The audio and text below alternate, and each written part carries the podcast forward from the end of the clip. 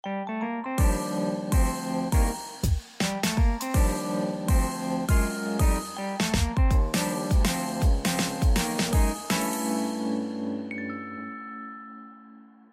迎收听 Ryan 电台极短篇 EP 四十八，我是有声书 Ryan，大家今天过得好吗？诶，话说呢，有一段时间没有更新了，最近呢，把这些时间用来哦，把一本新的有声书给念完了。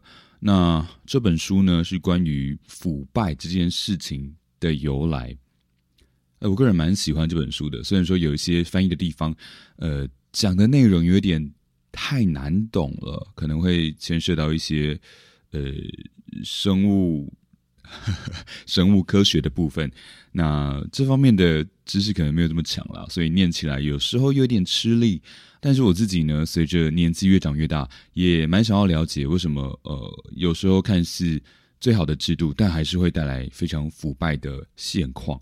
呃，所以这本书呢，也给了我蛮多的启示。或许之后等到编辑他们嗯后置看完，可能我补录稿跟他们后置完。我想或许三月或是第二季会上架吧。那到时候呢，可能再跟大家聊聊关于我录制这本书的心得，跟看完这本书之后的心得啊。OK，那讲到读这本有声书啊，那一样这本书呢，它是以作者的角色讲述很多事情，包括以他本人的视角哦去访问。嗯，别的不同的角色啊，所以说这本书里面就会有一些不同的专家、教授啊，或者是一些强人啊、政治强人的声音在里面这样子。那遇到这种情况下，我就会稍微变一下音嘛。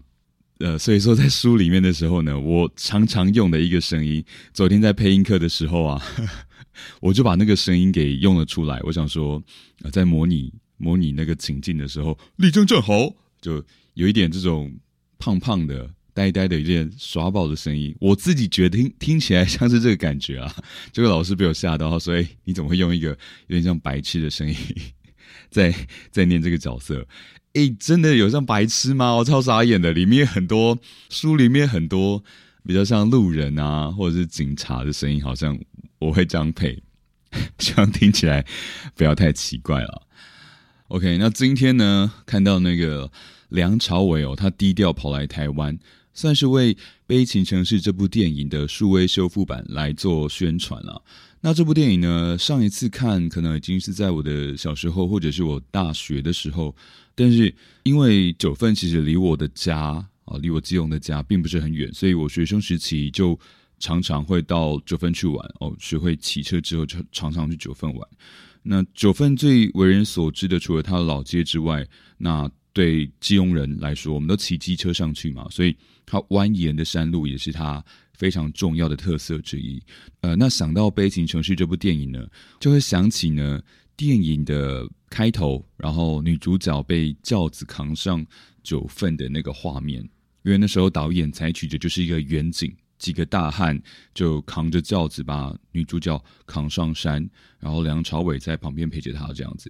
在那个画面里头呢，就可以感到很强烈的时代感哦。那时候可能。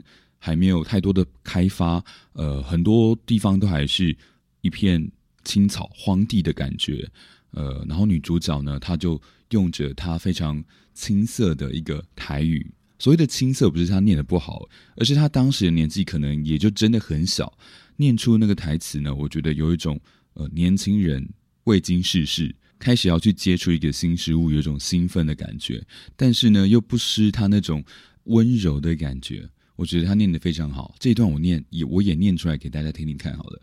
他说呢，山顶已经有秋天的凉意，沿路风景真好，想到日头会当每天看到这样水的景色，心内有一种幸福的感觉。